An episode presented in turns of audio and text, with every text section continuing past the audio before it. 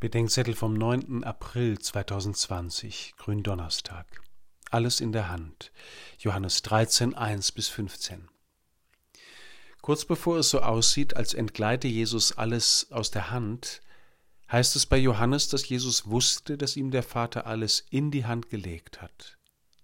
Das heißt nicht, dass Jesus einfach alles im Griff gehabt hätte, sondern dass es ihm in die Hand gegeben wurde, weil Jesus sein Leben vom Vater empfängt kann er auch in Freiheit geben, was er empfangen hat.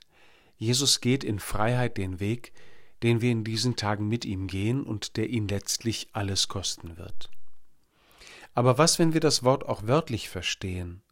Was konkret hält Jesus an jenem Abend in seinen heiligen und ehrwürdigen Händen, wie der erste römische Messkanon sie nennt? Nun, Brot und Wein, möchte man sagen. Stimmt. Aber vorher, vorher sind es die Füße seiner Jünger, schwielige, staubige Füße, in denselben Händen. Ihr seid schon rein durch mein Wort, hatte Jesus ihnen gesagt, jetzt noch der letzte Dreck, der Reinigung und Vergebung nötig macht. Warum? Damit ihr Anteil bekommt an mir.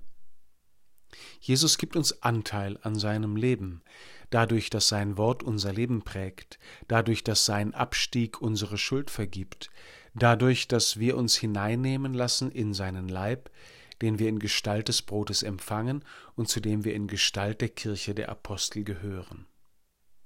Und dann gibt Jesus schließlich sein Leben aus der Hand und in die Hände der Menschen, in die Hand der Jünger, die ihn fallen lassen wie eine heiße Kartoffel, in die Hände der Leute, denen die Anwesenheit der Liebe unerträglich ist, und in unsere Hände bis heute.